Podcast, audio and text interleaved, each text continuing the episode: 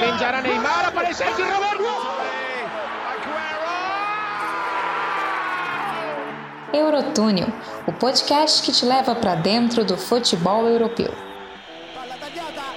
Messa fuori, c'è Pirlo, Pirlo, di Grosso, gol di Grosso.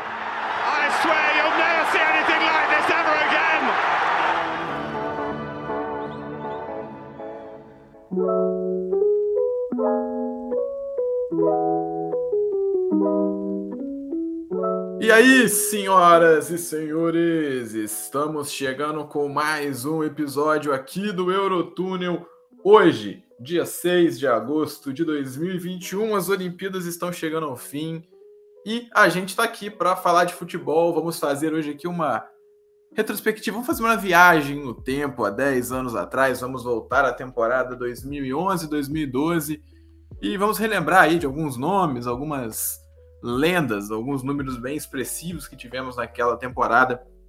E alguns jogadores também que são folclóricos, são engraçados, são bons de lembrar algumas situações engraçadas daquela temporada.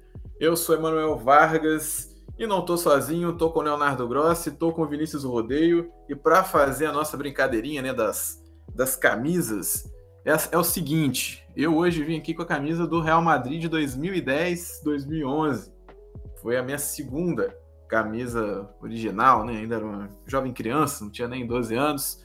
Tava ali comprando a camisa do Real Madrid por causa dele, Cristiano Ronaldo, o monstro, a lenda. Quem também vestiu essa camisa aqui são ótimos jogadores como Emmanuel Adebayor. Eu jamais fui tão representado na minha vida ao ter a mesma camisa que Emmanuel Adebayor.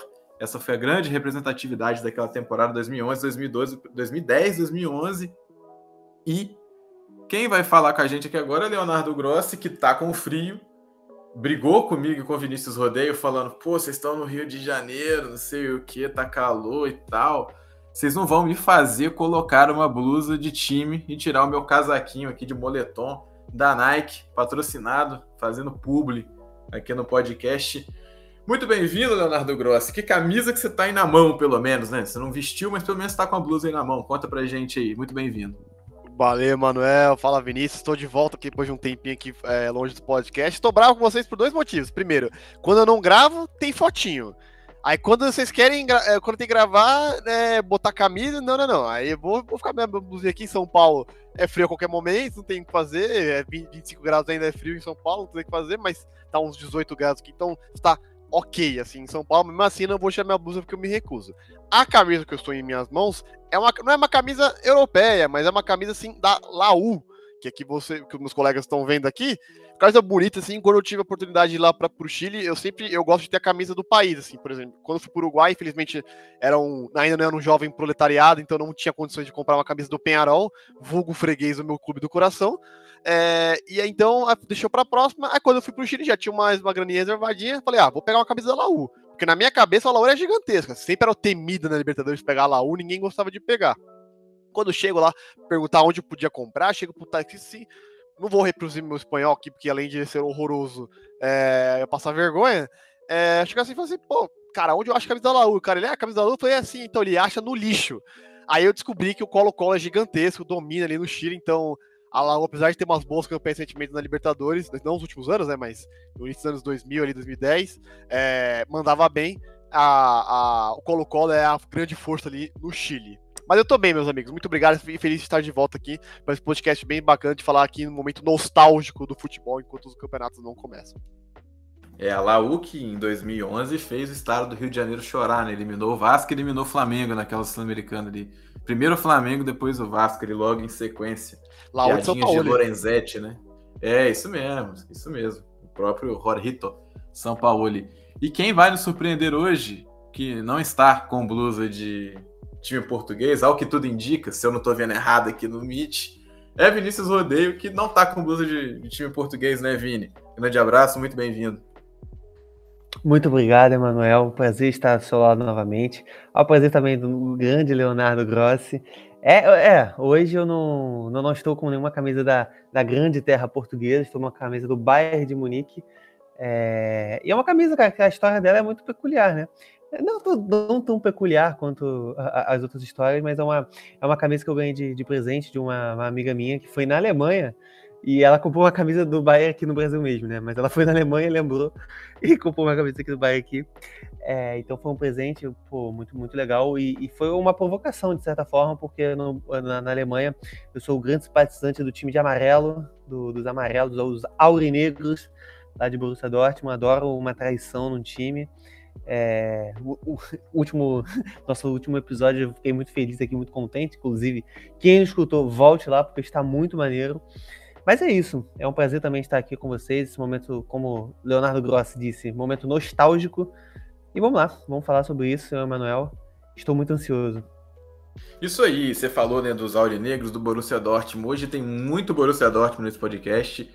Leonardo Grossi, com camisa de clube chileno, tem chileno também saindo da Udinese indo parar no Barcelona, que a gente vai relembrar essa história.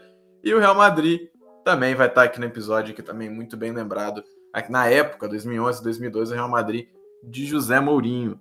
Antes da gente começar mesmo, você que está ouvindo a gente aí, vai lá no Twitter, vai lá no Instagram, segue a gente no Twitter, arroba Eurotúnel, e no Instagram, arroba Eurotúnel Podcast.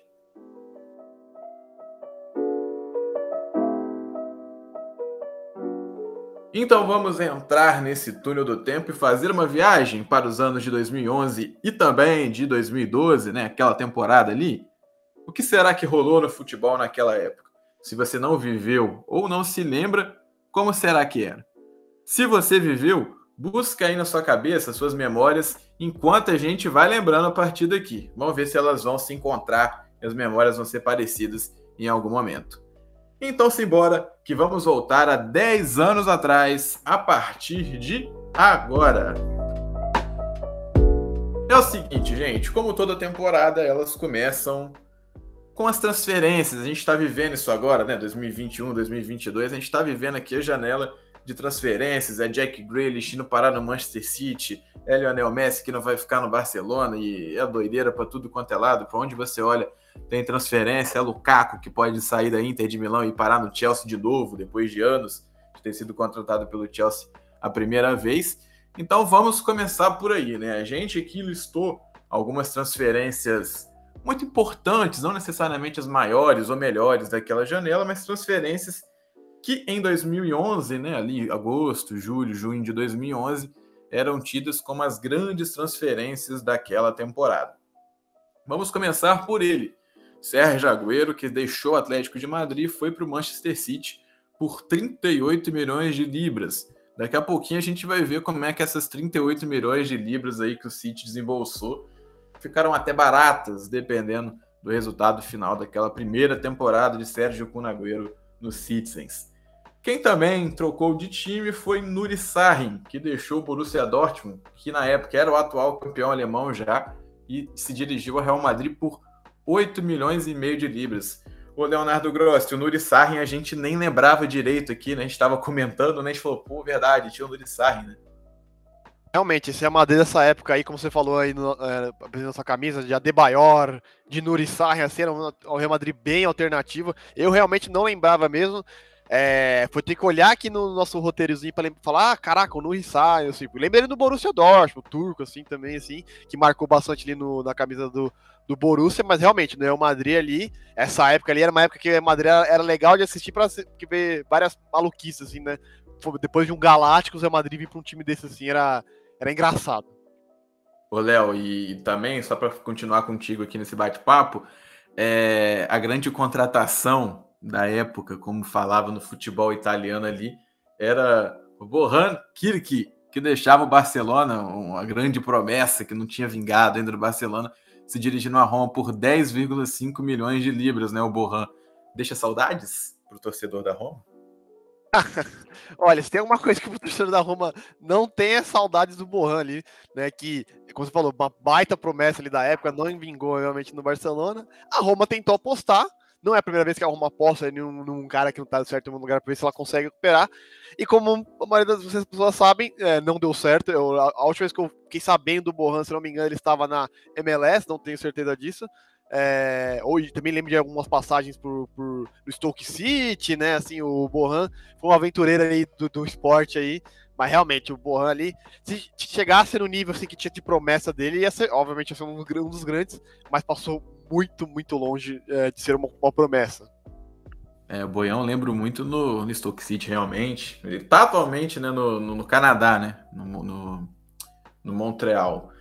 Quem também saiu né, daquela ocasião do futebol, agora fazendo o caminho inverso, né? Saiu do futebol italiano para se dirigir à Espanha, foi Alex Sanches, esse mesmo que hoje está na Inter, que jogou no Arsenal depois, passou pelo Manchester United, também trocou de, de, de lado lá na Inglaterra, né? Alex Sanches foi uma baita contratação daquela janela de transferências, né? Então, foi um jogador muito importante ali naquele ciclo do Barcelona ali, até mesmo para dar uma renovada. Foi um jogador muito importante que, que vinha de excelentes anos, né? excelentes momentos na própria Udinese, lá na Itália.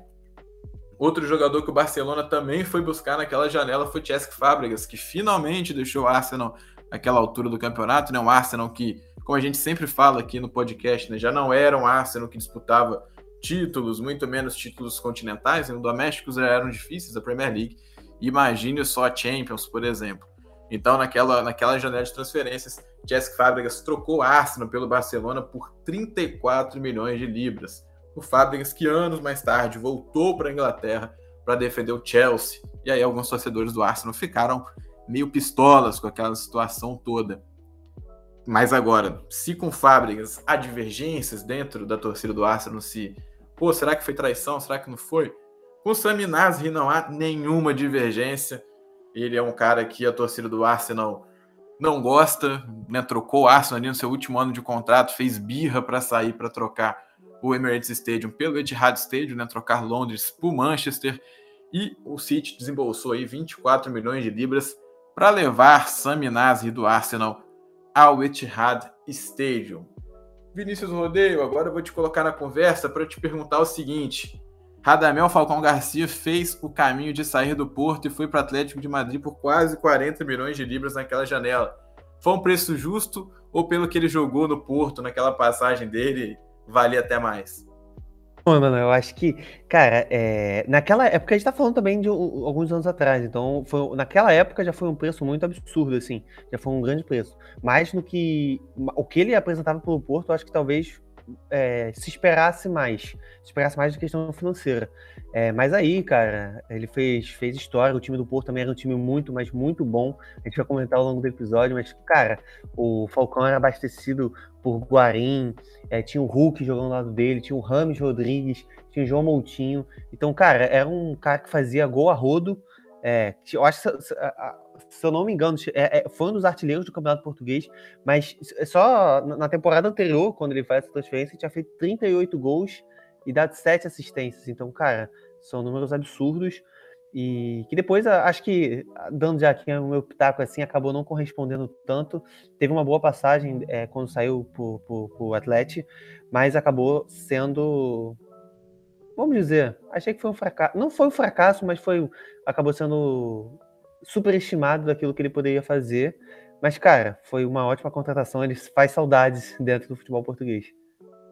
É, o Falcão que em 2014, né, na Copa aqui para o Brasil, ele tem uma lesão, ele não vem para a Copa e depois a carreira dele dá uma dá realmente uma baixada, né, mas a carreira dele até o Atlético ali é sensacional. A gente vai falar mais de Radamel Falcão Garcia, inclusive, daqui a pouco, nesse primeiro ano de Atlético, que também era o primeiro ano de Diego Simeone no comando do Atlético de Madrid, né? Ele, se hoje a gente já fala, né, pô, o Simeone tá aí há tanto tempo no Atlético, será que não enjoa o Atlético de Madrid não enjoa de ter o Simeone? Naquela época o Simeone era uma aposta ainda da diretoria, né, do Atlético de Madrid, ele que tava, ele que tinha passado por tirando os times argentinos, tinha passado pelo, Caeta, pelo, pelo Catania, né, treinando lá na Itália, treinou o Racing também, e depois brotou no Atlético de Madrid.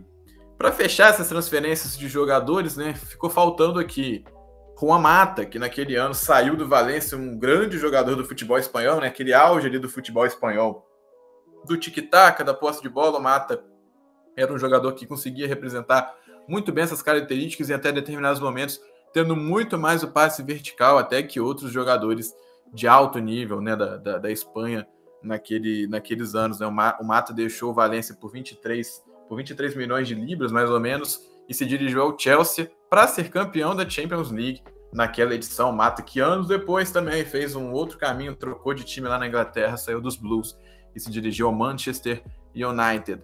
E para fechar as transferências, a gente tem mais um episódio aí de, entre aspas, traição no futebol, naquela janela de transferências ali, né? Manuel Neuer deixou o Schalke 04 se dirigiu rumo ao Bayern de Munique por 16 milhões de libras. Vinícius Rodeio, Manuel Neuer e Bayern de Munique foi uma boa contratação do Bayern, né? Dá para falar, né? Acho que dá para falar que foi, digamos assim, um pouquinho boa. Cara, eu acho que é, foi, foi, o Neuer se tornou o que se tornou, óbvio, pela sua qualidade, mas também pelo que o Bayern proporcionou. Eu acho que ele, cara, ele foi o primeiro jogador assim é, que, faz essa troca e aí depois é, a, a, vai outros jogadores acabam seguindo o, esse exemplo, como o próprio é, pouquíssimos anos depois, né, o Götze e o Lewandowski, é, que são os nomes mais famosos, são os nomes também é, mais, mais badalados, assim, é, e aqueles que não foram também, como o Marco Reus, nosso Roizinho, mas, cara, foi uma das maiores contratações. Para mim, o, o Neuer facilmente entra no, no, no top de. É, acho que de, desde essa época, desde a temporada ali, dessa temporada 11, 12, figura facilmente entre os top, de, top 3 goleiros em toda a temporada e já entra, né, para ser um dos melhores goleiros, não só da Alemanha, né, mas de toda a história do, do futebol aqui, ó. Ousado assim, não, não, não é não é para enganar ninguém, mas eu acho, eu acho que é a minha opinião. E é, essa mudança que ele faz do Schalke direto para o Bayern mostra um pouco do, do, potencial que era enxergado nele e no que, que ele poderia trazer de, de, liderança e técnica, de defesas absurdas pelo Schalke, é, do Schalke e para o Bayern. O Léo Grossi, muita gente hoje pode pensar no Alex Sanches como um backup, né? Um reserva, assim, na Inter e tal. Mas na época daquela transferência dele da Udinese para o Barcelona, não era bem assim, né? Ele era craque de bola, né? Ele de Natal fazia o que, é, o que queria ali no, na, no ataque da Udinese, assim, era um baita. A Udinese foi muito boa nesses aí no finalzinho é, do 2009, 2010, 2011, 12. Mais pra frente a gente vai falar da, do Campeonato Italiano pra vocês entenderem como boa foi aquela Udinese, né? É, e, cara, assim, o Sanches foi contratado a peso de ouro pro Barcelona. Assim, deu, deu, acho que foi, foi uma boa passagem assim, do, do Sanches é, pelo Barcelona também. Óbvio que quando ele chega ali pra Inglaterra, tem seus altos e baixos, né? Assim, tanto por Aston, tanto por, por United. Mas assim, é um, era, foi uma boa contratação, sim. É, a pra foi ótima, assim, não era uma, deve ter, é, uma contratação de assim, uma venda de peso, assim, com bastante dinheiro, é, de um jogador importante, assim. E a Udinese conseguiu aproveitar bem a grana da venda, assim, para ter, continuar ter um time um pouquinho assim, é, mais equilibrado. E como vou mais na hora de falar da Série A, vocês vão entender que a Udinese brigou firme e forte ali na, na Série A da, daquele ano. Isso aí, isso aí. Agora vamos partir aqui para os campeonatos nacionais. Vamos relembrar agora dos principais países da Europa, né? O que estava acontecendo por lá. Vamos começar nossa viagem aqui no Eurotúnel. Vamos começar por Inglaterra.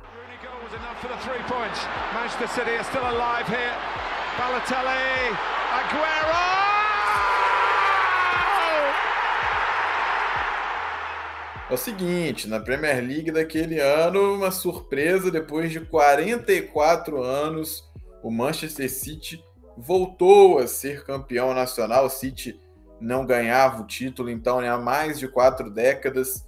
Um clube grande, muitas pessoas acham que o Manchester City é um projeto só depois que um tailandês comprou em 2006, 2007, quer dizer, e depois quando chega o Sheikh Mansour em 2008. Mas não é bem por aí, né? O City já tinha alguns importantes títulos já na Inglaterra é o que eu costumo brincar, né? Na Inglaterra, para você criar um time assim de sem história, sem tradição local, é muito difícil, é muito, muito, muito, muito difícil. A maioria dos clubes da Inglaterra já tem uma tradição, tem uma cultura, então tem uma história, até por, por ser a Inglaterra, né? Um país que o futebol começou, então isso é muito diferente.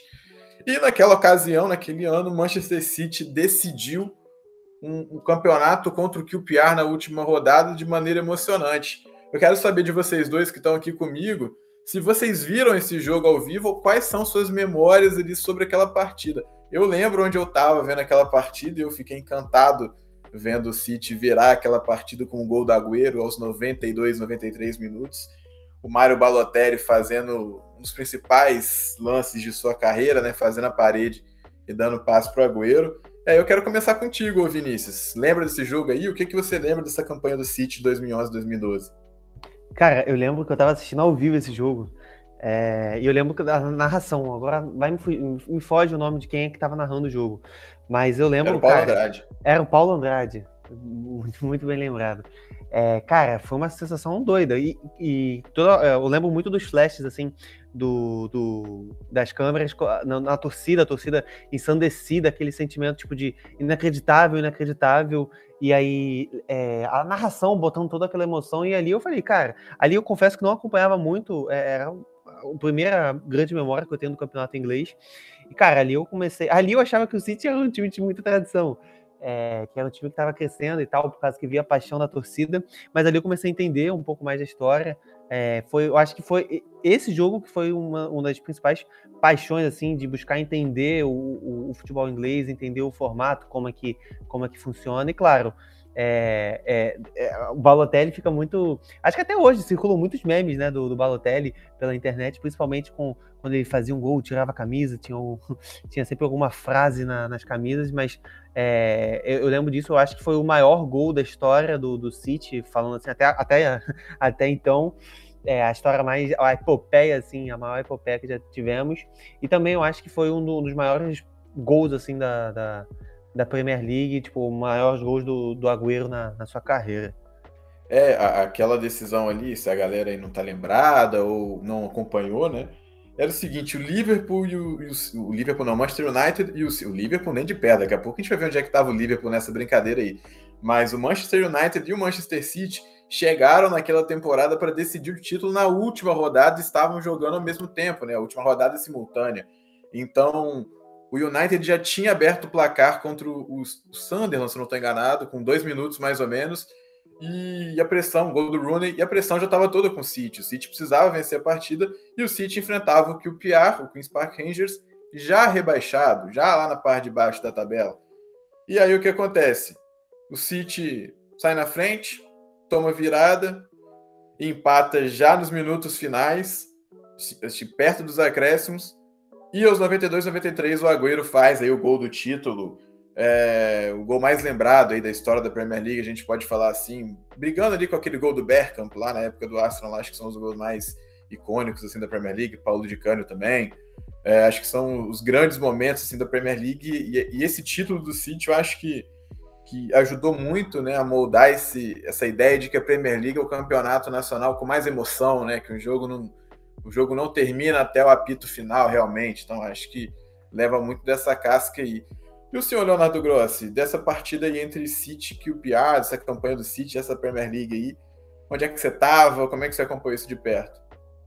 Eu lembro bem que eu tava assistindo o jogo assim, eu lembro que não, eu acordei e o jogo estava rolando, né? Não, não acompanhava muito de, é, a Premier League assim, liguei a TV, liguei na ESPN e pá, tava passando o jogo do City, mas sabia que era o último jogo, tudo eles não acreditavam assim, meu Deus, o City está atrás.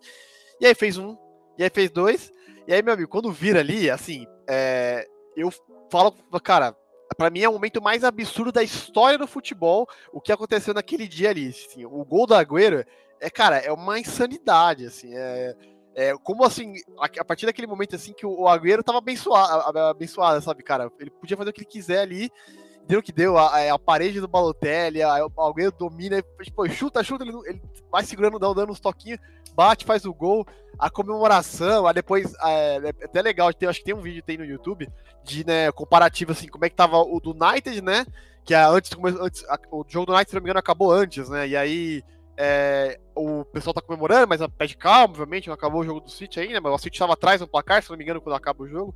Aí o, o City empata, aí depois o City vira, assim, a, a, a, o Ferguson meio perdido, tipo assim, tipo, caraca, eles viraram mesmo, tipo. Aí, é, com a história, assim, é, pra mim é um momento, assim, sensacional, acho um dos grandes momentos do, do esporte, e, cara, pra mim, assim, o momento, o momento mais absurdo, assim, do futebol. Momento, né? Não vou dizendo, por exemplo, a conquista do Leicester é um absurdo, é claro, mas o momento é absurdo assim. É o do Manchester City ali com o gol do Agüero, no famoso 93 e 20. É, você puxou aí o, o, Ferguson, né? O Ferguson gostava de falar que o City era o. Os torcedores do City, no Manchester City, eram uns vizinhos barulhentos, né? Faz barulho, mas não, não atrapalha assim tanto. E aí, a partir daquele ano, ele foi campeão em cima do Manchester United, né? Muito bem lembrada essa questão da, da partida simultânea, né? A partida do United realmente acaba antes, então fica aquela tensão, tipo, ah, somos campeões. Aí o Agüero vai e fala, não é campeão de nada, não. Eu acho que o que mais marca, assim, para mim, por, é, por exemplo, daquela conquista do City ali, aquela partida em si, é que a torcida do City invade o campo de uma maneira que eu não lembro de ter visto de novo num jogo de tão alto nível, numa liga tão organizada, né? É, acho que em outros campeonatos a gente vê isso. Mas aqui mesmo no Brasil, uma conquista de título, a gente. É, eu, pelo menos, não me lembro de ver uma invasão de torcida assim para comemorar uma euforia tão grande, né? Eram 44 anos ali do, do City sem ser campeão nacional, né? Então era ali realmente uma, uma grande conquista. Fala aí, Vini. Não, eu ia só trazer uma curiosidade, que é, eu sou um amante de jogadores é, que ficam marcados na minha vida desde o videogame. E esse, nesse jogo, o Queen's Park Rangers, né, o QPR, tinha nada mais nada menos que Wright Phillips, e eu gosto muito do Wright Phillips, eu acho que é um jogador lendário. E, cara, foi. É isso que o, que o, que o Leonardo disse, é muita verdade, cara. Aquilo ali parecia que é, a palavra é que o, a palavra do City naquele dia era iluminado, o time estava iluminado. E não era um time do que a gente estava falando, vendo hoje, né? Tipo, a de defesa era Company, Zabaleta, Lescott e Clichy. Então, tipo. E o goleiro é o Hart. Hoje, poucas pessoas sabem onde, onde está o Hart. Mas é, eu acho que isso engrandece ainda mais, porque você fala que o time que volta a ser campeão tem um certo investimento, mas não é um investimento faraônico que a gente tem nas últimas, nos últimos quatro, cinco temporadas, assim, mais frequente ainda na, na era Guardiola no City. É, pois é, aquele City ali que colocou gente pra caramba, né, na, na seleção do ano da Premier League. Antes da gente falar da, do time do ano daquela Premier League ali, né, é, vamos passar aqui rapidinho pela classificação final, né, os times mais populares aqui no Brasil, isso que a galera conhece, e os rebaixados. Foi o seguinte, terminou com o City em primeiro, United em segundo, o Arsenal terminou em terceiro, o Arsenal ali que vivia o, ápice da sua piadinha, né, de vai terminar em quarto. Naquela ocasião, o Arsenal conseguiu terminar em terceiro. Quem terminou em quarto foi o Tottenham, que na temporada seguinte dava ali a oportunidade a Gareth Bale de desfilar seu futebol na Champions League.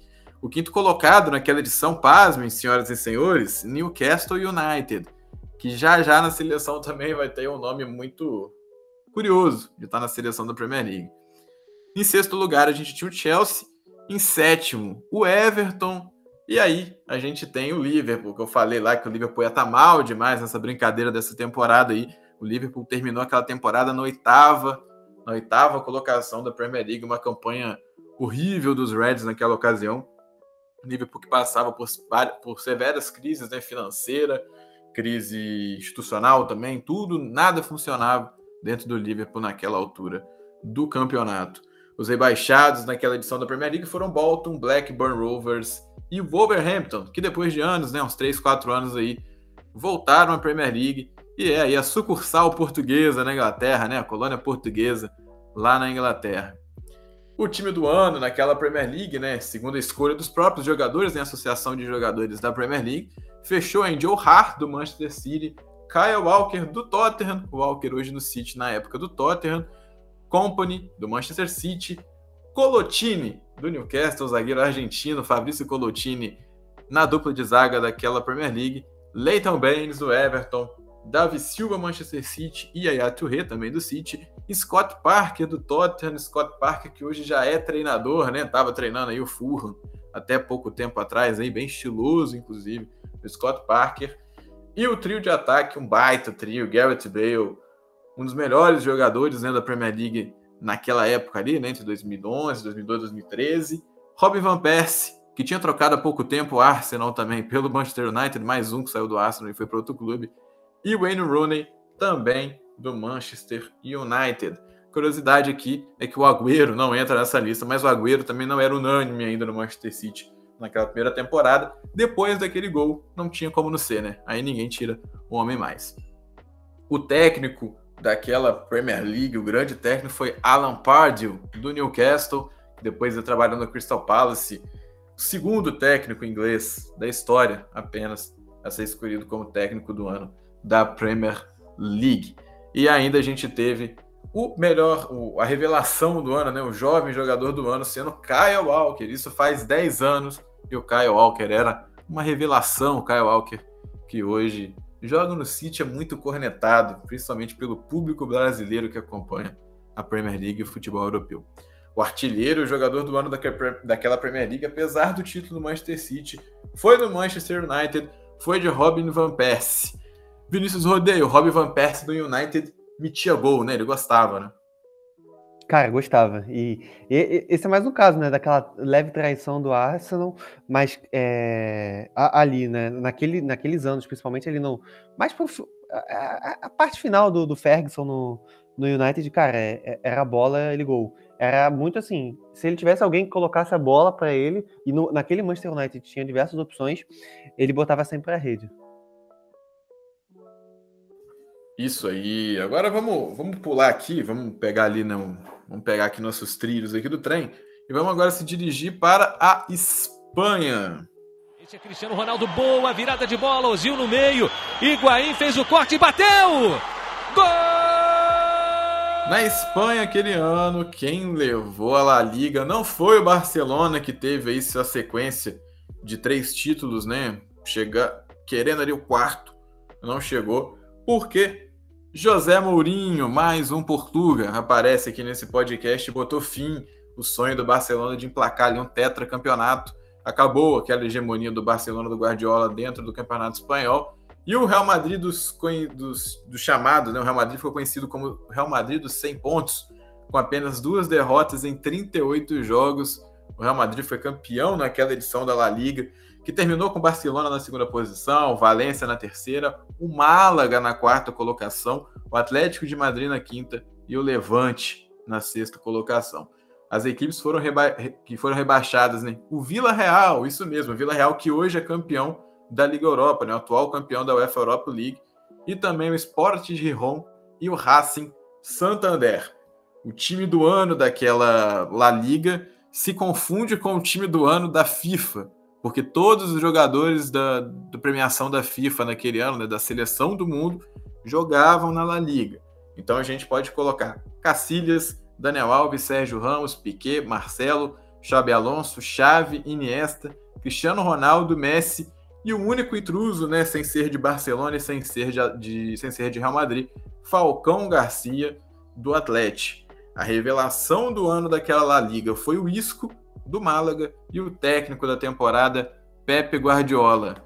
Leonardo Grossi, naquele período ali de polarização né, entre Real Madrid e Barcelona, você ficava mais de qual lado? O que, que você lembra aí dessa época aí de Real Madrid e Barcelona? Ah, cara, eu ficava ao lado do grande jogo entre os dois se enfrentavam, assim, nunca tive assim, um lado é, entre dois, mas para não ficar em cima do muro, eu fico do lado do Real Madrid de José Mourinho e Cristiano Ronaldo, né?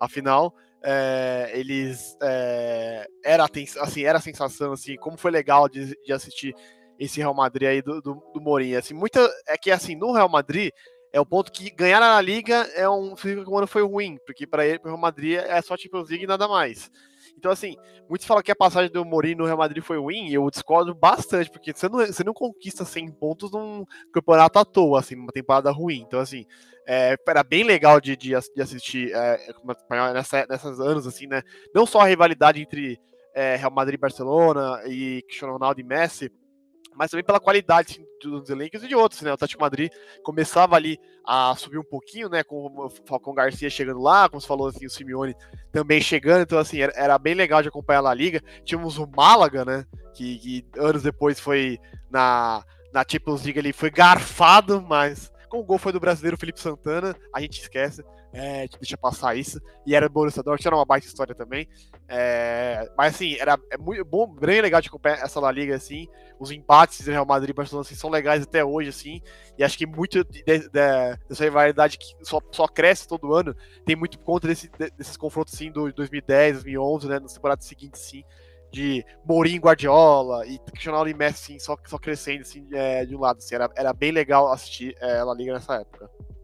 É, e só complementando essa informação do Málaga, cara, esse time do Málaga é um time muito conhecido, né? Tipo, o atacante era o Júlio Batista e ali no meio-campo, além do, do Isco, né, que o, o Emanuel já, já comentou, cara, tinha é, o Buonanotte, que é o argentino, naturalizado também italiano. Cara, você tinha o meio-campo, o Santo Cazorla, o famoso Tulelan poucos, não sei se poucos lembram do Tulolan. E, cara, na defesa você tinha o português, né? Não pode. Um time de sucesso na Europa, as pessoas têm que entender que precisa de um português. E esse português, no caso, era o Eliseu, é lateral esquerdo, também tinha o Monreal. E, cara, no, além do Demi Kellis, poucos se lembram, mas Demi Kellis estava nesse time do Málaga. E só para completar essa gloriosa lista, é, começando né, pelo, pelos dois goleiros, tinha o Willy Cabaleiro e o Kameni, eu acho que o Kameni, muita gente se lembra do Kameni no espanhol, lá na Espanha, mas o, o grande goleiro de Camarões nessa época, é, eu lembro que, que acompanhava muito, é um grande goleiro que tinha lá no, no PES, nessa época eu jogava muito PES, e o, é, o tanto o Cavaleiro quanto o, o Kameni eram ótimos goleiros que eu sempre contratava para o meu time. Mas legal perceber esse, essas curiosidades do time do Málaga, que hoje não é tão conhecido, mas que fez muito sucesso. E você faltou falar que era o treinador, era o, o, o Manuel Pellegrini, né? Que veio depois comandar o Manchester City, o Madrid também, né?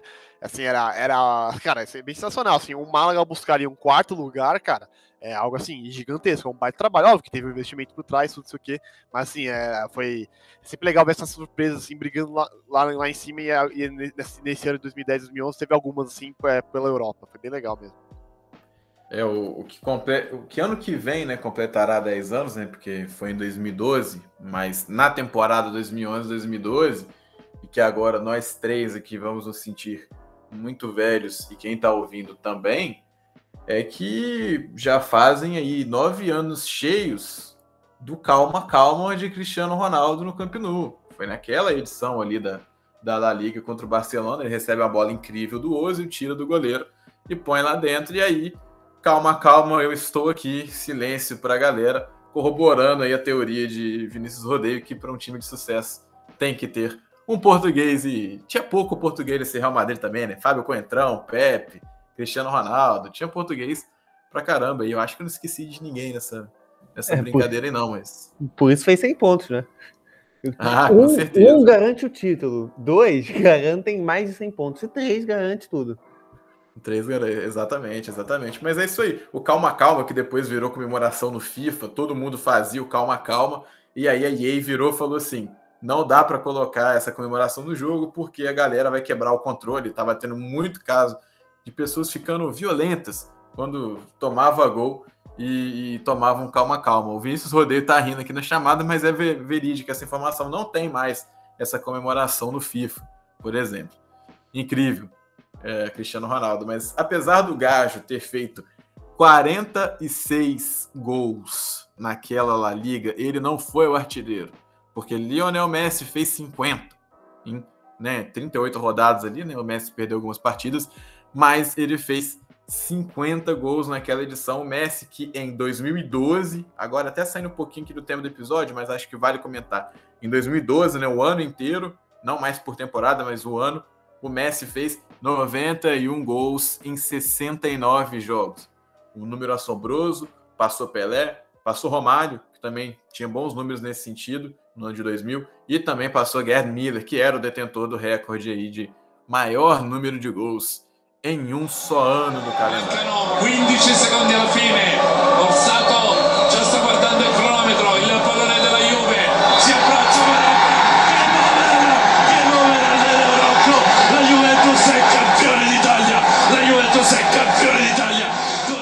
Agora, nós vamos partir para a terra de Leonardo Grossi.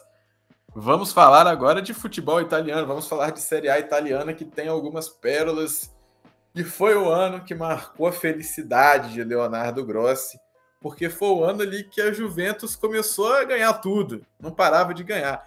Eu não vou nem falar direito aqui, Leonardo Grossi. Pode falar aí sobre a Série A daquele ano. Eu sei que você está animado, estava dançando aqui. Depois, a Juventus, depois dessa Série A, aí, a Juventus não parou de brincar, né? Quer dizer, Parou só esse ano aí, né?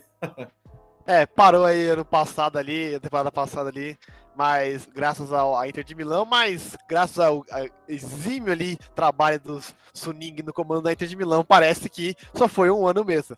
Clubismo à parte, vamos falar de 2011, 2012 ali no futebol italiano que marcou, como o Manuel falou assim, o primeiro título assim da Juventus essa hegemonia de nove títulos, né? Só meio mais capitulando assim, a Juventus ela era treinada por Luiz Del Neri, que fez uma campanha pífia, patética de sétimo lugar assim, é, na temporada passada, a Juventus criar uma mudança.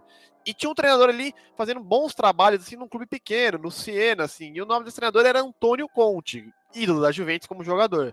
também, obviamente, como treinador, mas na época, né, vamos, vamos contratá-los, e deu no que deu, assim, deu certo, assim, a Juventus não tinha um baita elenco, e conquistou, assim, a, a Série A de maneira invicta, né, mas quando eu falo isso, parece que a Juventus ganhou com é, 15, 20 pontos de vantagem. Foram só quatro do Milan, Milan bem clássico, de Ibrahimovic, assim, Milan que era o atual campeão, né? Era um baita Milan, assim. Foram só quatro pontos de vantagem, foi invicta realmente, mas teve 15 empates, né? 23 vitórias e 15 empates. Não foi, assim, uma campanha é invicta, claro, mas assim, se olhando os números, assim, é meio assustador a quantidade de empates, né? E o time acabou sendo campeão. O que ajuda muito esse time era a defesa, só 20 gols sofridos. É, Barzag, Monte Chiellini e Buffon ali ajuda, obviamente, anos e anos ali, ajudou bastante a Juventus, né? E assim, né? E, além de Juventus e Milan, quem ficou em terceiro lugar, normalmente a galera pensa, pô, Inter de Milão, Roma, Napoli, é, mas qualquer outro time assim, Atalanta, na época a Atalanta ainda não era né, a grande força, a própria Lazio. Mas foi a Udinese, a gente tá falando do, do Alex Santos indo pro, pro Barcelona. Pois é, a Udinese era muito forte nessa época, assim, dos anos 2010, 2009, assim, muito por conta que o ataque era de Natali e Alex Sanchez. O Alex Sanchez saiu, mas o Di Natali continuou fazendo gol a rodo, e o Di Natali já era bem velhinho já nessa época aí. Conseguiu, assim, ajudar a Udinese chegar a um terceiro lugar, assim, histórico, assim, uma baita campanha da Udinese, assim, é, que realmente, assim, pós isso aí, assim, acaba sofrendo muito ali é, meio de tabela, quase brigando para não cair assim nas temporadas seguintes, né? A Lazio e, e Napoli Inter pegam ali as vagas da, da Europa League, né? E a Roma fica de fora, fica em sétimo lugar, né? E assim, uma coisa que eu acho engraçada, né? É, aliás, só para citar também, ó, a Atalanta ainda não era grande força, o Gasperini ainda não era o treinador do time, é, em décimo segundo a Atalanta, né? Então, é, mostra que o trabalho do Gasperini nos últimos anos assim é, é espetacular, né? E é, quem está cobrando as, as, transferências tá vendo aí que a Atalanta é, vende, consegue comprar barato e vender caro, como é o, caso do Romero agora, que provavelmente vai fechar com o Tota. Então, assim, é, mesmo ganhando muito, a Atalanta sempre contrata baixo para vender caro assim, e, reformular assim o clube. Mas tem uma vez eu postei ali um tempo atrás que tá cobrando notícia que o Kievo Verona faliu, né? Pois bem, é, eu postei um tweet dizendo assim: que na Itália acontecem quatro coisas todo dia: macarrão, pizza, escândalo de arbitragem e o clube sendo rebaixado porque faliu, né? Pois bem, e adivinha se em 2011, 2012 não teve um escândalo de arbitragem? Óbvio que teve um escândalo de arbitragem, sim. Ele que ficou conhecido como. Aí, meu italiano vai ser daquele jeito ali, né? É Calcio Comese. Eu não sei o que significa, mas é um, algo de escândalo, né? Foram cinco, só seis anos depois do Calciopoli, famoso Calciopoli que baixou o Juventus. Dessa vez, esse, esse escândalo aqui não teve grande participação de grandes clubes, mas teve rebaixamento. O Lecce, que teve, os rebaixados foram, né, Lecce, Lecce, Novara e Cesena foram os rebaixados daquele ano. Como o Lecce já tinha ficado em 18º, em vez de cair para a Série B, ele foi direto para a Série C, né? Na época ainda a série, era, alguns times iam baixar para C, da D, né? Como vários clubes ficavam falindo, eles vão indo para uma outra. Então, assim, esses foram os três rebaixados. Teve esse escândalo aí, um pouquinho menor.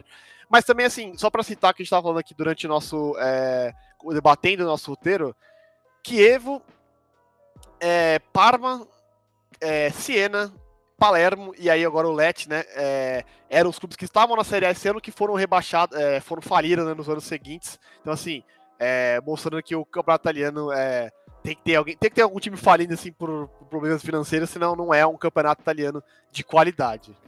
É, o que eu lembro muito, ô Léo, desse, dessa temporada do futebol italiano é que é a volta do. A volta não, é o Pirlo deixa o Milan para ir para Juventus, né? E aí o resto é história, né? Ele, ele troca ali o Milan, ele sai meio de lado, né, do, do Milan ali, né? Meio tipo assim, ah, ok, tá ficando velho, e consegue permanecer por anos e anos muito bem na Juve, né? Sim, é, assim, o Pirlo já a, diretoria do Milan não quis renovar muito com ele porque já achava que ele estava velho, não renderia mais. A Juventus realiza a contratação dele e, assim, cara, não é à toa que ele ganha o prêmio de melhor jogador daquela, daquela Série A, né? Assim, ele jogou muito, muito bem mesmo, assim, é, provando que ainda, ainda tinha fôlego para continuar jogando bola, assim. Aquela Juventus, assim, ela é bem peculiar, né? Como eu falei, eles não tinham grandes nomes, mas realmente se destacou muito, assim, acho que muito mais pelo sistema do Conte, de três zagueiros ali, né, começa a, a, a, a parte. O meio campo ajuda muito, né, Pirlo, Vidal e Marquinhos, assim, né, é um baita meio campo, né, e, e assim, pelos lados você tinha Liechtenstein, né, o famoso expresso suíço ali, é, do lado da direita da Juventus, aí, assim, o ataque tinha o Matre, que é um atacante meio folclórico, assim, da Itália, que já teve seus bons momentos, maus momentos, assim, principalmente mais momentos, mas jogou na Juventus ali, fazendo muito gol. E um dos jogadores favoritos dessa era de 50 títulos, que é o Vucinic, que é mais conhecido pelos íntimos como Vucimito, né? Então, assim, é, a Juventus era bem legal de acompanhar essa, é, nesses começos assim da era do Conte, né? Pós depois Alegre e assume ali o Conte fica três, três anos na, na Juventus. É, bem legal assim como foi a Série A ali, começo da, da, da hegemonia da Juventus, né? Aproveitando assim os vacilos de clubes como Inter e que a Inter principalmente, né, que não tinha, não tava um elenco um pouquinho mais velho, não tinha fazendo um bom investimento, então acabando ficando para trás assim. Era comecinho assim dessa era aí do campeonato italiano dos anos 2010 até 2000 assim, 19 da Juventus assim, né, como campeã.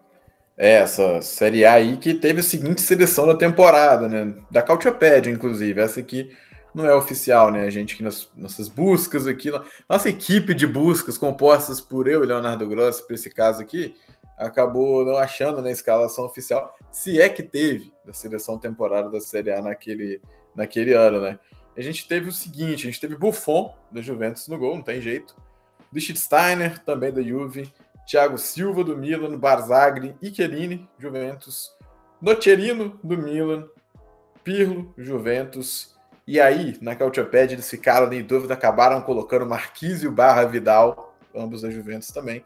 Giovinco, do Parma, Di Natale, Udinese, Ibrahimovic, do Milan, o técnico Antônio Conte, como o Leonardo Grossi já muito bem explicou sobre Antônio Conte, craque do campeonato, André Pirlo. Ô Vinícius Rodeio, quando a gente estava batendo o roteiro aqui, você me soltou o seguinte aspas, um é bom, cara. Agora eu quero que você fale um pouquinho aí, por que, que o Nocherino tava né, nessa, nessa escalação da temporada aí, e, acima de tudo, assim, falar um pouquinho né, do Ibra, que foi um dos destaques do campeonato naquela ocasião, né? Ibrahimovic com 28 gols artilheiro. O que, que você lembra aí do Ibra no Milan, aí, se possível, naquela temporada? Cara, então, mano, primeiro sobre o Notirino, cara, eu, eu gostava, do, eu, é, no caso, gosto ainda, porque é, no, no, no, não faleceu nem nada, graças a Deus, espero que esteja bem o grande Notirino. Mas, cara, eu achava que. Aposentado, tá tranquilo, tá aposentado. Aposentado, é bom, é bom a gente saber disso. Mas é, é um jogador, cara, que eu acho que, que é, ele faz aquilo que hoje as pessoas chamam, tipo, de área a área. Eu achava que ele era um jogador que tinha bastante, tinha qualidade no passe, sabia marcar, é, tinha um bom domínio, controlava bem as ações ali. E nesse caso do, tipo, específico do Milan, é aquilo, né? A Série A não estava na, não tava na, no, no, seu auge, assim, de, de, de ter a atratividade e tudo mais, ainda estava passando por um momento de, de reconstrução, ainda estava na, naquela descendência ainda, que eu agora acredito esteja subindo novamente. E, cara, o Ibra é aquilo, né? O Ibra é, tinha acabado, tipo, tava, tava ainda no Milan, ainda tem todo aquele trâmite ainda em relação é, que, que é, envolvendo com ele o Barcelona, a vontade dele ganhar uma Champions League, que no caso nunca aconteceu. E, cara, o Ibra fazia gol de qualquer forma. Então, esse foi mais um ano que o Ibra fazia gol de qualquer forma. É, era só botar lá que ele fazia, continuava com muita marra e tudo mais, mas que acabou não sendo páreo, né? Acabou que o, os problemas do, do, do Milan de, de, de, de conseguir vitórias e tudo mais acabaram não sendo imbatíveis para a Juventus de Leonardo Grossi. Mas, cara, é, é, é, esse Milan com, com o Ibra, ele sempre. O Ibra, por onde passou, ele fez muitos gols, isso que é bem verdade, tirando o Barcelona. Então eu acho que essa é, versatilidade que ele dá ao ataque, a, é, cada vez mais sabendo sair, sabendo é, o momento certo de filtrar, cobrando os companheiros, eu acho que é o que faz dele ser o jogador que ele é, apesar de achar que ele acaba sendo muito marrento em determinadas situações e claramente desnecessário com alguns comentários dentro e fora de campo. É, o Ibra gosta, né? Não tem jeito. E agora, vamos sair aqui da, da Terra da Bota, vamos pegar um aviãozinho e vamos partir agora para a Alemanha, que a gente tem que falar da Bundesliga daquela temporada 2011-2012.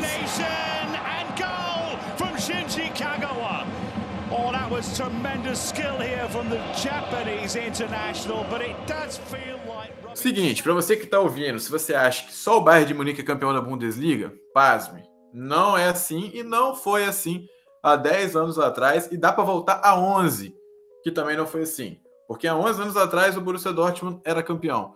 E aí, em 2011 e 2012, o Borussia Dortmund conquistou seu bicampeonato, dois títulos seguidos da Bundesliga naquela ocasião, sob o comando dele, o maior treinador da história, na minha opinião. Brincadeira, mas eu sou muito fã de Jürgen Klopp, campeão daquela Bundesliga, terminando na primeira colocação, obviamente, na vice-liderança, né, no vice-campeonato, Bayern de Munique.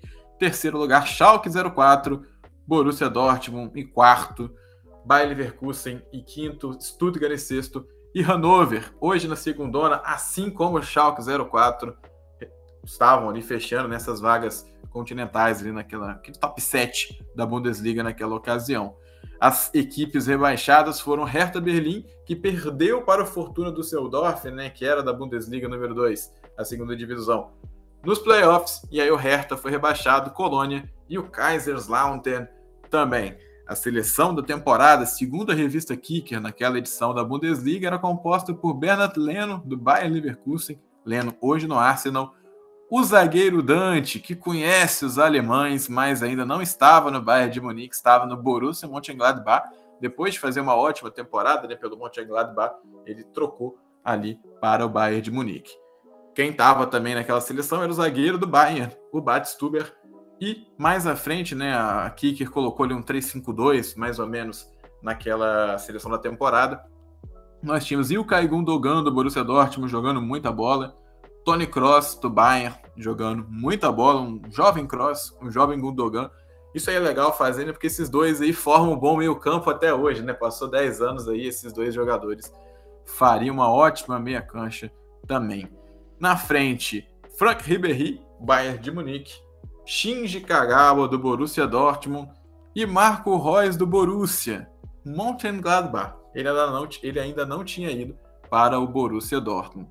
E lá na frente, Mário Gomes, Super Mario, do Bayern de Munique, e Klaas-Jan Huntelaar, um holandês do Schalke 04, que ficou ali até 2017 também na equipe do Schalke. O técnico daquela edição do campeonato, obviamente, Jürgen Klopp.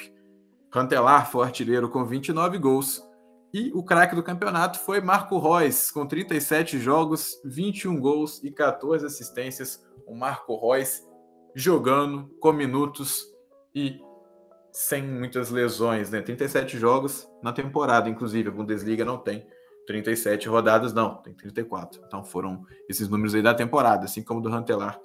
Já o do Rantelar foi só na Bundes mesmo, os 29 gols. E eu quero saber de vocês, meus queridos, essa temporada aí do futebol alemão, o que, que chama mais atenção de vocês? O que, que chamou mais atenção de vocês naquela temporada que terminou com o Borussia Dortmund? campeão, né, com oito pontos de frente ao, ao Bayern de Munique. Podemos conversar contigo, Léo Grossi? Lucinha de Clara, minha maior surpresa é ver o Runtelar artilheiro. assim, 29 gols do Runtelar, mais conhecido como Runtelar. É, assim, não, ele fazia uns bons gols, jogou bem no, no Schalke, sim, é que a passagem dele ali por, por Milão, no, no assim, não, não foi das melhores, aí ele ganha o apelido de Runtelar, é, mas para os íntimos apelidos, tá? É, mas assim, cara, era, assim, óbvio que se eu falar assim, pô, é chata a hegemonia do Bayern, o torcedor da Juventus falar que é chata a hegemonia do Bayern, ele tá de sacanagem esse torcedor da Juventus, né? Então eu não posso falar isso, mas assim, que é bom ver um campeão diferente, isso é, isso é fato, isso é bom pro campeonato, assim, não acho que o campeonato é, desse, é só é bom ou ruim é, por causa do campeão, acho que o campeonato é bom, é bom por causa do geral, independe de quem é o campeão ou não, se for várias vezes o mesmo time, é, no segundo campeonato é ruim, é chato, dá a mesma coisa, não, é, então, assim, era um bicampeonato do Borussia, assim, e é, cara, Jürgen Klopp, assim, trabalhando absurdo, absurdo, né? E aí nas temporadas seguintes, né, é que chega na, na, na final da Champions League perdendo pro Bayern, pro Bayern né, na, na, naquele, no, no jogo, né, no, que antes, antes do jogo, a bola, algumas semanas antes do jogo, é anunciado que Lewandowski vai pular de muro, assim, né, já que falamos no podcast passado, de, né, traíras do futebol, né, então, assim, é, é bem legal assim ver com o, campeonato alemão com o Bayern ali, o Schalke que hoje frequenta ali é, a segunda divisão, como você falou assim, o Hannover também na segunda, o Stuttgart já jogou também ali a segunda divisão, assim, como os, os clubes ale, alemães assim tem altos e baixos assim, é, com pouco tempo de espaço assim. E também acho que é uma coisa legal de falar é o, o playoff da, de, de descenso da, da, da, Bundesliga, que normalmente sempre o time da primeira divisão ganha. É raro ver o time da segunda divisão ganhando e teve a vitória aí do futuro do Seudorf, que venceu o Hertha Berlin. Isso aí, isso aí. Vinícius Rodeio, essa Bundesliga aí, o que, que te chamou atenção? Cara, é, o que o Leonardo disse fa faz muito, tipo, concordo muito, principalmente se levar em consideração que essa é a base do. É, essa vai ser a base do Borussia, principalmente no meio da frente, que vai chegar na Liga dos Campeões. Mas, cara, é, a gente analisando hoje, o que me chama atenção é o Royce não ter despontado o que ele estava o que, que ele estava jogando, o que, que ele estava dando em campo nesse início de carreira. E, óbvio, e a gente isso ainda gente tá falando na, quando ele tava no, no Mönchengladbach, quase que não saiu. Mas, e isso mostra, cara, tipo, a, o segundo comentário em relação a isso é, cara, a gente perceber como o, o Dante é, e o Dante, e aí a gente pode levar em consideração outros zagueiros também, como o próprio da, o, da, o Davi Luiz e tudo mais. Como pessoas que estavam naquele 7 a 1 como que ficaram crucificadas de forma equivocada. Eu sempre quando tenho oportunidade eu falo isso, cara. O, o, o Dante tem uma história belíssima. Não, não aqui no Brasil, evidentemente, mas dentro do futebol internacional e principalmente na Alemanha. E, cara, ele estava numa seleção de um campeonato e não tá com a camisa do ainda não está com a camisa do Bayern, tá com a camisa também do Mönchengladbach, é, mostra isso, tipo, como que era um cara que estava começando ali, entendia, e a gente tá falando que jogar é um brasileiro jogar na Alemanha, então tipo, tá falando questão do idioma e tudo mais, não é fácil, mas o meu, infelizmente, eu como sou uma Royzete, uma, um fã do Royce, é, eu fico triste pelo que acabou acontecendo hoje, estava muito empolgado, tipo, eu queria é, com um comentário assim mais pessoal, mas eu queria que o meu cabelo fosse igual ao do Royce. Eu, eu chegava, eu queria que o meu cabelo cortasse, as pessoas chegassem na escola e me confundissem com o Royce. Isso nunca aconteceu, mas eu fui muito fã, era a capa do meu celular e tudo mais. Naquela época, ainda aquele celular que abria e fechava. Não, não ainda não, que é pesado. Aquele celular nem capa tinha. Mas sempre botava assim a, a foto dele, assim, um, um folder e tudo mais. Acho que ele moldou um pouco a minha infância, eu acho que de outras pessoas também falando de celular, aquela época ali, 2011, 2012, era um Galaxy Y, era um Galaxy Ace, a galera tinha esses celulares eu aí. Tinha, eu tinha aquele Corb que você podia trocar a parte dele de trás com várias cores, tinha amarelo, tinha branco, isso aqui.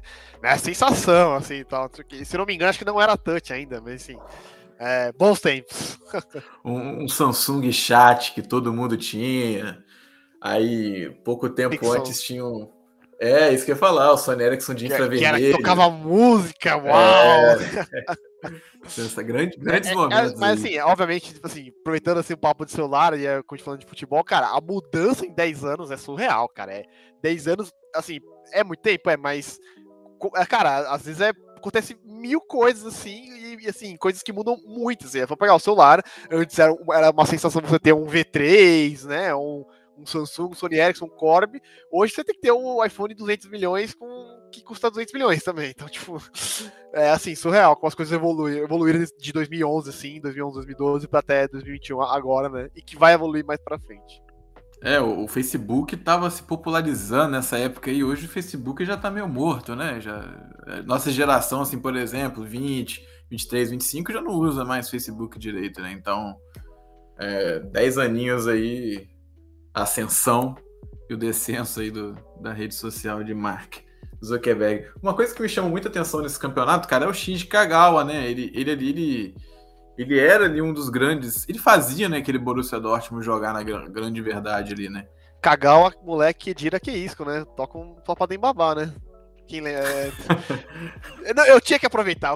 Eu não consigo falar Kagawa, moleque, que dira que isco, então é, agora, enfim. Passa a bola é, de novo para Emanuel. É, não, só falta a gente citar o Kedira, né? Porque Isco já foi. É, é Kedira, agora. Kedira nessa época, se não me engano, é, estava no Stuttgart? Ou posso estar. Não, estava no Real Madrid já. Já estava no Real Madrid? Okay. É, ele foi depois da, depois da Copa, em 2010. Vai o Ozzy, vai o Kedira, vai a galera toda. Boa. Enfim, o que eu tava falando do Kagawa é que o Kagawa depois vai para o Manchester United muito com aquela expectativa de ser um pouco do que o som está sendo por Tottenham já faz algumas temporadas, né? Superar inclusive o Parque de Sung, mas o Kagawa teve uma passagem bem apagadinha lá pro, pelo, pelo Manchester United, inclusive, mas ótima passagem ali do, do Kagawa pelo Borussia Dortmund, ele gravou o nome na história do clube ali, o japonês Shinji Kagawa. Agora vamos aqui para nossa querida Ligue 1, vamos para a França.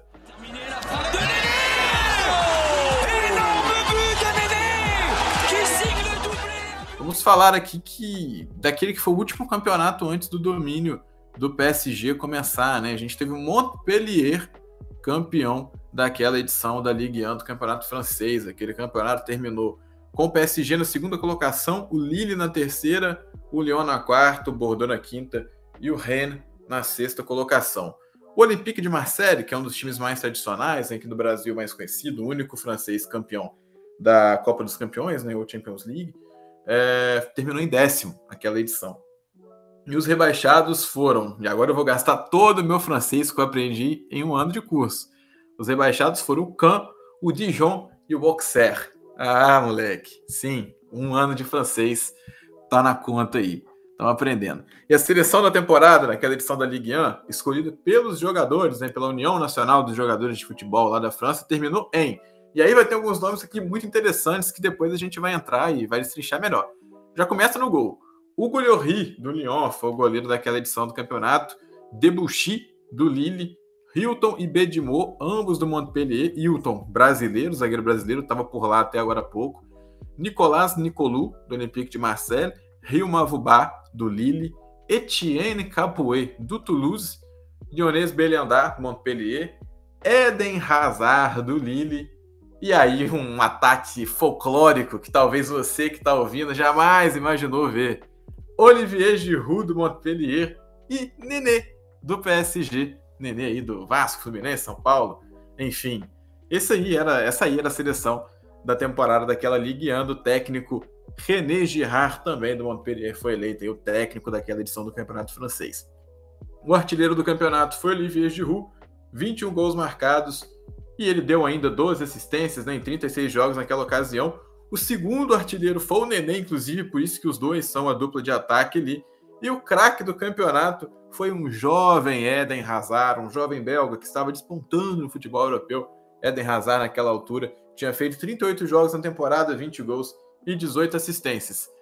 Tirando o Nenê e o Giroud no ataque aqui, rapaziada, brincadeira. Mas o que chamou a atenção de vocês aí nessa temporada da Ligue 1 aí? Temporada interessante, né? foi o último campeonato antes do PSG começar a ganhar tudo lá pela França, né? Se puder começar aí pra gente, ou Leonardo Graça? Ah, cara, assim, é, é bem legal de, o, o, equilíbrio. O que eu gosto bastante do campeonato francês é o equilíbrio, né? Que o PSG tá começando a dominar agora, mas ainda nem é de longe o maior, o maior campeão, né? Que é o Saint-Etienne. Assim, não tem muito aquele time como você é, tem no campeonato italiano e no campeonato alemão, um time que é muito na frente o maior campeão, assim, é, é bem equilibrado mesmo. Assim, então, assim, é sempre bem legal de ver, assim, é, no campeonato francês. O Montpellier, cara, assim, eu confesso também, não lembrava que tinha sido campeão francês, que assim, o campeão francês é, diferente que eu que me vem à memória primeiro, assim, é o Monaco recentemente, né, com, com o Mbappé tudo, cara, mas assim, é, dessa maneira dif diferente, agora, obviamente, né, tivemos o, o Lille no passado, é, campeão. Então, assim, é, e, do, do, e do Lyon de Juninho Pernambucano, grande Juninho Pernambucano. Mas, cara, é o domínio do Montpellier, né? Você falou assim, no nome do, da seleção do campeonato, você tem Hilton, a zaga, né? Hilton e Medimor. Você tem o Beoanda também ali no meio e Giroud, né? Grande Giroud aí, agora no Milan, é, do, da seleção do, dos jogadores ali da, da temporada da, da Ligue 1. Assim, bem legal ver ali o treinador, é claro. É o René Girard, tipo, o domínio que foi assim, o Montpellier. PSG em segundo, assim, Lille em terceiro, acho que já era, já era meio esperado mesmo, assim. É, nada distópico assim entre os primeiros colocados ali e também os rebaixados do francês. E o Hazard, né? Hazard surgindo, surgindo né? Assim, pena que, o, como o, o Vinícius falou assim, do Roy, assim, o Hazard era um cara que assim. Chegou até seu auge, assim, mas quando vai para o Real Madrid, se espera que ele, cara, mantenha esse auge, até chega um pouquinho, um pouquinho mais longe, mas realmente, assim, né, de 2018, 2019, assim, pra cá, o Hazard realmente, assim, a queda de nível dele, assim, é, é triste, assim, é bastante triste mesmo. Mas, assim, como ele despontou bem, né, foram 20 gols e 18 assistências, assim, em 38 jogos. É uma participação de gol por partida, assim, cara. É, é bem espetacular o que foi a temporada do Hazard pelo Lille. É, e, é, e o, o, completando o que o Leonardo disse, esse foi o único título é, francês do, do Montpellier. Montpellier que também tem uma é, duas é, Coupe de France, vou gastar também todo o meu francês aqui, é, tem também duas Copas da França. E, cara, eu acho que é, essa seleção, duas coisas que é sempre destacar, é que o Campeonato Francês, cara, depois tem um, tem um grande marco, né? Antes Juninho Pernambucano e depois Juninho Pernambucano. Então, tipo, a gente consegue perceber jogadores brasileiros, que no caso fica representado pelo Nenê, mas a, hoje a gente já tem outros exemplos. E, cara, o, o, como é que o futebol francês ele usa a própria base da, de jogadores franceses e tudo mais. É um campeonato diferente da, da, da eh, vamos citar aqui, da, da, da, Premier League, que é um campeonato que ainda usa muitos jogadores é, da França, tem muitos jogadores, é, como posso dizer, que são do próprio país, efetivamente, e, e aí, cara, o Eden Hazard vem para mostrar um pouco mais de é, como é que a, o campeonato francês vem, tem uma liga que é, ele busca prospectar jogadores que estão iniciando, jogadores que são é, que podem se tornar promessas e vão captando de, de, ligas alternativas. Portugal faz muito bem isso e ali, o, é, por exemplo, você, é só você ver que ali dentro dessa lista a gente tem o, o Hazard, que eu acho que simboliza isso, que são, é um jogador belga e que estava começando ali. E legal destacar também que esse Lille tinha no ataque o Dimitri Payet,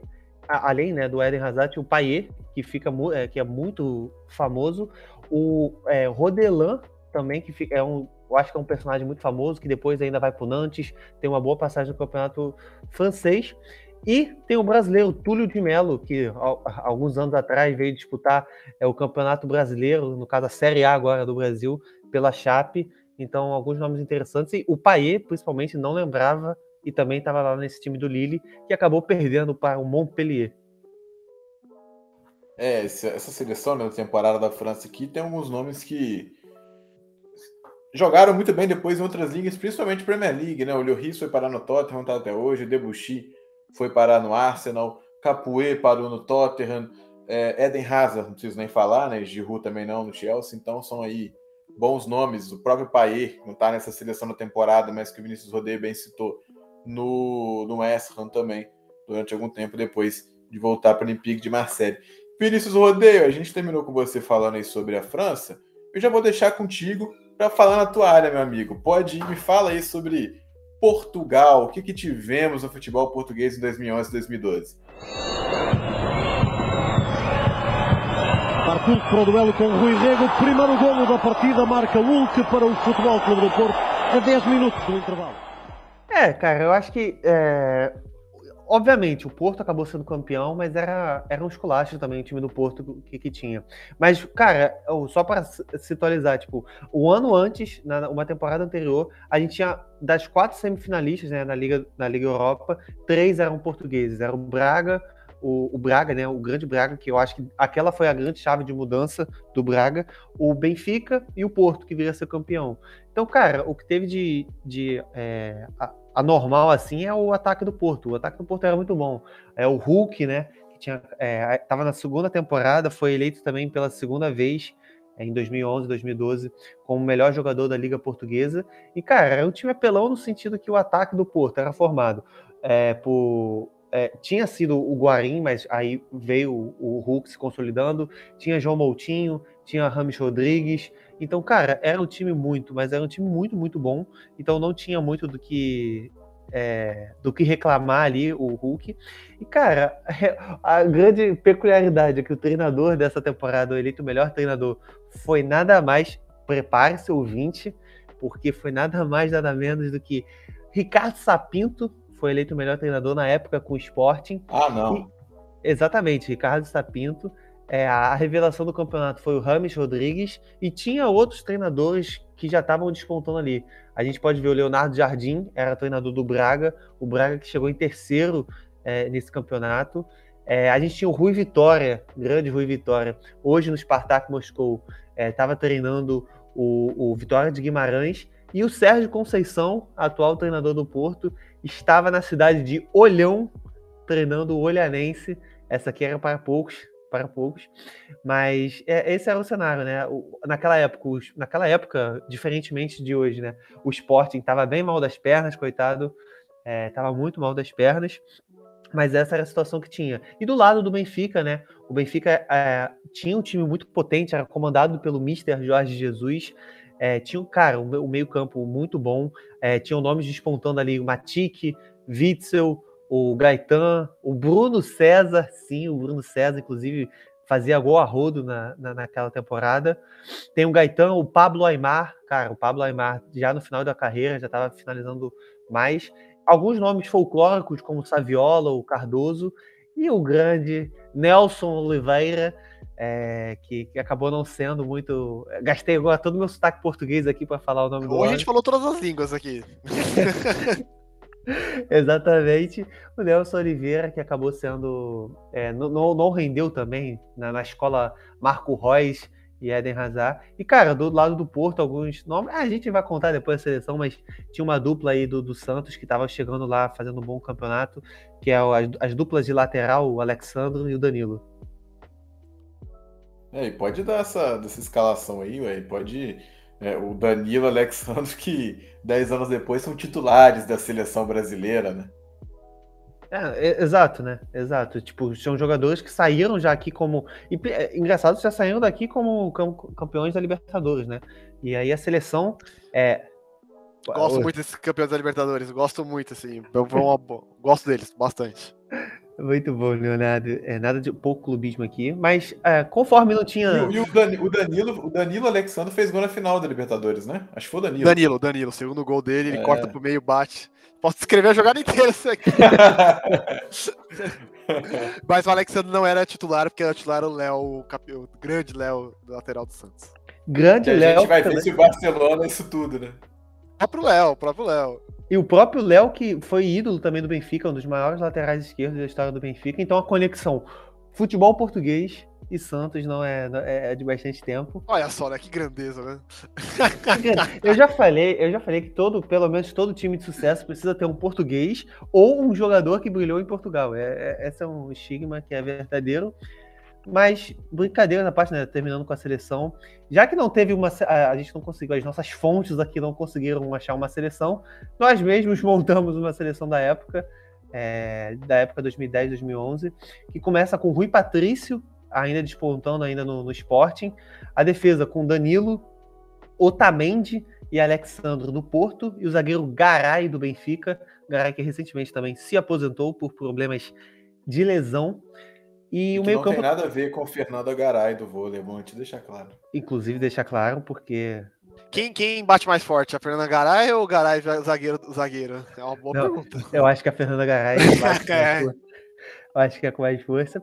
O meio-campo comandado né, pelo Porto, eu acho que o meio-campo. Olha esse meio-campo, gente. Souza, Guarim, João Moutinho e Rames Rodrigues, todos do Porto. O ataque com Hulk do Porto e Lima do Braga, Lima que anos depois viria também a fazer um caminhão de gols pelo Benfica, e o técnico, né, Ricardo Sapinto, mas também poderia ser o técnico Vitor, Vitor Pereira, que era o técnico do caso, o técnico do Porto. O Lima que também jogou no Santos, aí a informação. Fica aí é mais uma curiosidade envolvendo é. o Santos. Foi bem, foi bem. Foi bem, o Lima foi bem. O Lima foi bem, assim. É que tava falando de Danilo Alexandro, Léo, né? Foi complicado falar do Lima, assim, mas foi bem. O, o, Lima pega uma parte do Kleber Pereira, se eu não tô enganado, no Santos. Aí não tem como, né? É, Acho que aí... o Lima. Tô conferindo que o Lima passou no Santos em 2008. Se eu não tô então, enganado, é do Kleber Pereira. É, porque o Kleber é. Pereira fez, salvou o Santos do rebaixamento. Então, é, é isso mesmo. O grande Santos. Ai, que time bom que tinha o Santos, gente, aquele ano ali. Pô, Ricardo Sapinto tá, tá feliz, Emanuel? Ele fez uma boa passagem pelo Vasco. Não, o, na hora que o Vinícius Rodeio falou Ricardo Sapinto e depois ele cita Bruno César, ele espantou toda a torcida vascaína do episódio. É, é, inacreditável o que ele fez aqui hoje.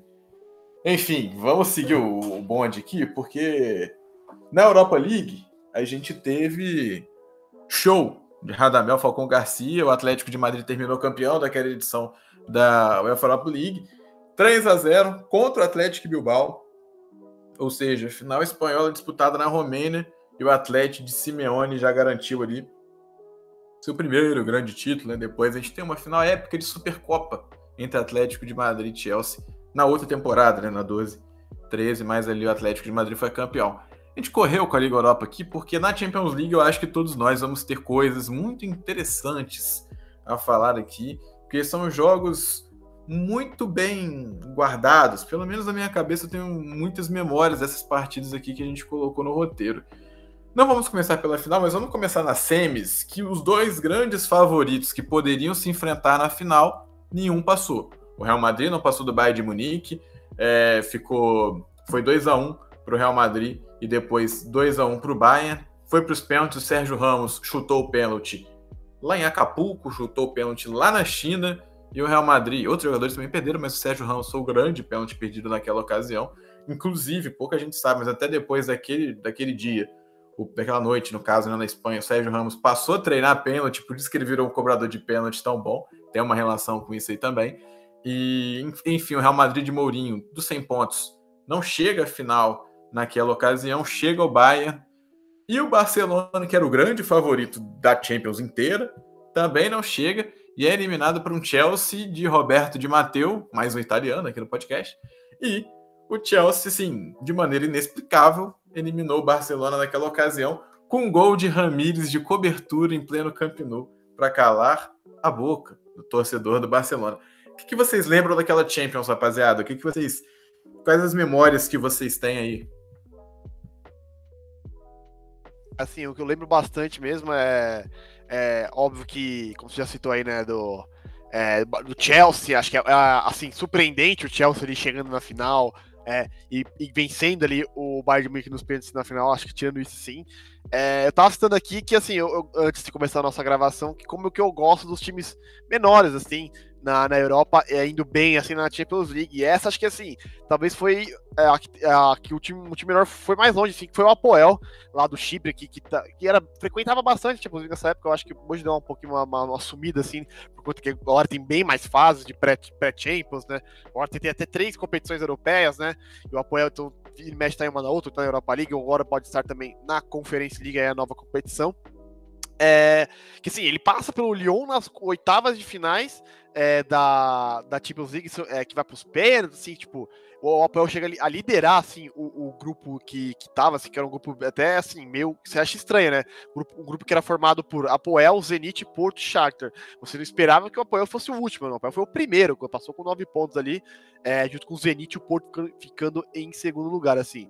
É, é, acho que, assim, é o grande destaque ali de como o Apoel é, foi bem é, nessa temporada ali, conseguindo ali perder. Aí quando pegou o Real Madrid, né, coitada, né? Aí não, não, não tem que fazer.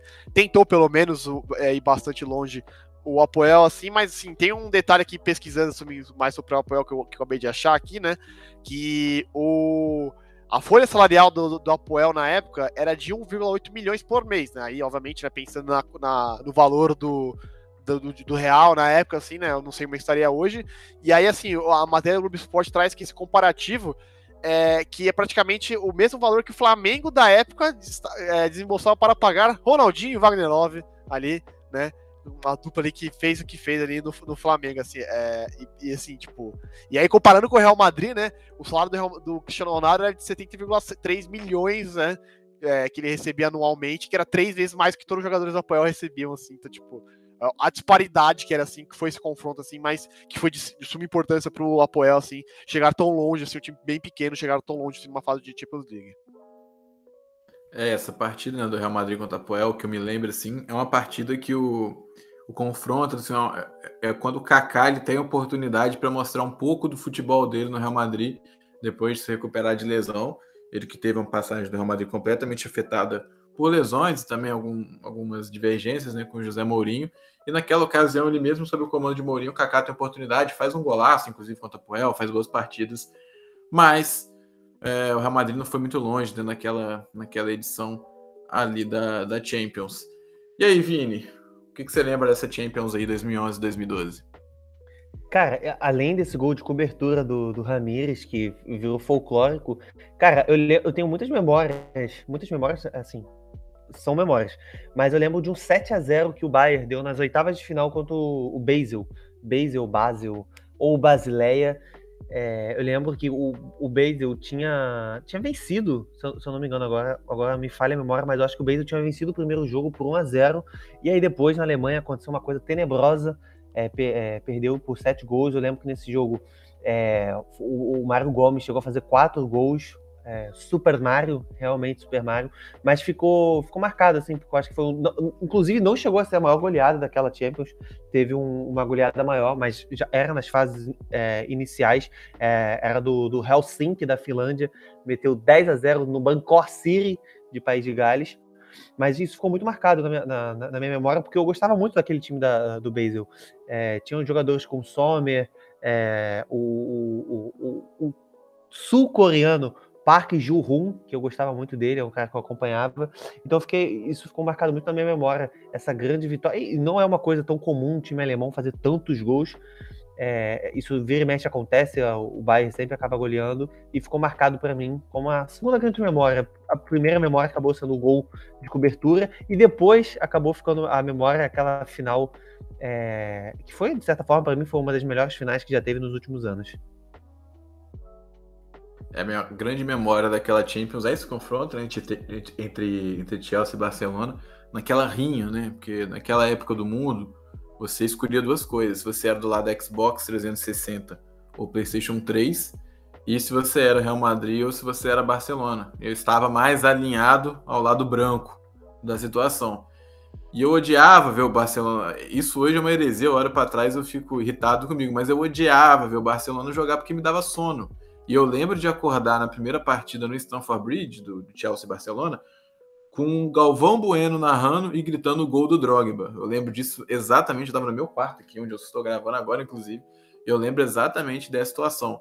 Eu dormia nos jogos do Barcelona naquela época, porque é, era bonito, era bonito, era legal, era legal, mas às vezes era meio entediante. Era meio entediante o Barcelona daquela época. Principalmente quando enfrentava adversário igual o Chelsea, que abdic... daquele caso, né? O Roberto de Matheus abdicava da partida, deixava a bola e torcia para o contra-ataque. E foi desse jeito que o Barcelona foi eliminado, numa das grandes zebras da Champions, não pelos nomes, o Chelsea tinha ótimos nomes, tinha Mata, tinha Drogba, igual a gente falou, tinha Lampard, tinha Ramires, que estava voando na época, mas ali pro confronto que você esperava, você não esperava que aquele Barcelona saísse para o Chelsea naquela ocasião. O Chelsea que chega à final né, na Allianz Arena em Munique contra o Bayern de Munique e ganha nos pênaltis por 4 a 3 Sensacional, né? O gol do Drogba ali, enfim. O Chelsea tinha que ser campeão, né? O Chelsea que hoje, né, também é o atual campeão da Champions, né, em 10 anos aí emplacou dois títulos de Champions League.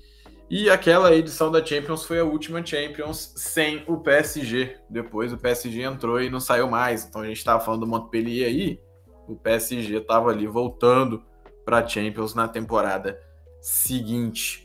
Outra memória que eu tenho muito também daquela Champions League é entre Milan e Barcelona, um gol de Alexandre Pato com 24 segundos, que na, logo na saída de bola ali ele consegue dar um tapa, tira do Puyol, o Puyol não consegue pegar, o Pato chega, o campino lotado coloca lá dentro aquele dia. Eu achei que o Milan ia surpreender, mas tomou três. E aí o Barcelona passou de fase naquela ocasião. Era muito difícil parar aquele Barcelona Guardiola. Era maravilhoso ver o, o, Barcelona, ver o Real Madrid, ver o Bayern de Munique também. Não era tão maravilhoso ver o Chelsea, mas foram eles que foram campeões da Liga dos Campeões naquela temporada. Ainda em 2011, 2012, né, 45 ali do segundo tempo, já quase nos acréscimos, a gente teve a disputa da Eurocopa 2012, né, que a gente até já falou aqui no, no Eurotúnel, então a gente não vai ficar demorando tanto, mas foi ali né, a conquista da Espanha, né, 4 a 0 contra a Itália, em Kiev. Mais uma vez, aquela a cara de Leonardo Grossa, a cara de, de. Não aguento mais falar dessa derrota da Itália, quer sair, velho. Vamos falar de vitória agora. Não, é o que eu tava falando aqui. Eu tava pensando que na hora que a gente tava gravando o podcast aqui, que o. Acho que o Vinícius Olê falou do Jorge Jesus, eu virei e pensei, dá pra fazer o bingo, né? Kieline e Jorge Jesus. Todo episódio a gente cita essas duas personalidades. Quem sabe um dia eles estão aqui pra falar no podcast, não é mesmo? Nunca Perfeito. sabe. Perfeito. Aquela temporada terminou com os melhores do mundo, no masculino sendo Lionel Messi em primeiro, Cristiano Ronaldo em segundo e Andrés Iniesta em terceiro. A melhor jogadora do mundo foi Abby Wambach, a norte-americana. O Messi, naquele, naquela temporada, né, fez 73 gols e deu 34 assistências em 60 jogos. Em 60 jogos, Messi participou de 107 gols. Números assombrosos. Não sei se veremos números assim de novo no futebol. Não sei se vamos ter isso novamente. O técnico daquela temporada foi Vicente Del Bosque, que ganhou de Pepe Guardiola e José Mourinho. E a técnica, melhor do mundo, era Pia Sanhag. E o time da temporada, né, a gente já falou, era o time lá da La Liga, que tinha só o Falcão Garcia sem ser, de Real Madrid e de Barcelona. Foi a primeira vez que o time da FIFA, né, os 11 melhores da FIFA, foram todos da mesma liga. Pela primeira vez na história isso aconteceu. Isso mostra muito como era o domínio do futebol espanhol naquela época. Vamos ficando por aqui, gente, com o episódio. Hoje ficou um pouquinho mais longo, mas ficou bacana. Deu para voltar lá atrás, deu para lembrar de grandes nomes como Nocherino, como Mário Balotelli fazendo a parede Pagueiro, como Guarim, que depois veio jogar no Vasco, como Bruno César. Você quer algo melhor que Bruno César? Não tem. Como Lima, citamos até Kleber Pereira, um grandíssimo episódio aqui hoje. Leonardo Grossi, muito obrigado pela sua participação. Tamo junto, meu querido. Valeu, Manuel, valeu, Vinícius. Eu gosto de podcast assim, a gente vai de, é, vai de toda ponta a ponta, a gente falou de tudo, assim, fica grande, mas fica bem completo, isso que, isso que, isso que importa bastante mesmo. É, feliz de estar de volta aqui depois de alguns, é, fiquei alguns podcasts de fora, mas por motivos de trabalho, mas a gente sempre arranja um, um tempinho aqui para voltar, porque fazer o que é o podcast que a gente gosta muito, muito, e espero que vocês que estão nos ouvindo, assim, estejam gostando também. Então, um abraço a todos aí e até a próxima. Valeu, Léo. Valeu também, Vinícius Rodeio. Tamo junto. Muito obrigado, senhor Emanuel. Também um prazer estar ao lado do grande Leonardo Grossi. Não citarei o meu jargão aqui, mas vou citar já. Um prazer estar ao lado desses expoentes do jornalismo esportivo. Não poderia deixar de faltar. E agradecer também, é, claramente, né, o nosso ouvinte que está aqui até então. É, fique à vontade para dar feedback, compartilhar. Espero que tenham gostado. E se não gostou, morde as costas, brincadeira, não morde não. Mande uma mensagem pra gente, fica à vontade. É sempre legal, espero que também com muita informação, futebol, é, lembrar de momentos nostálgicos e que também dê boas risadas com a gente aqui. Foi um prazer e até a próxima.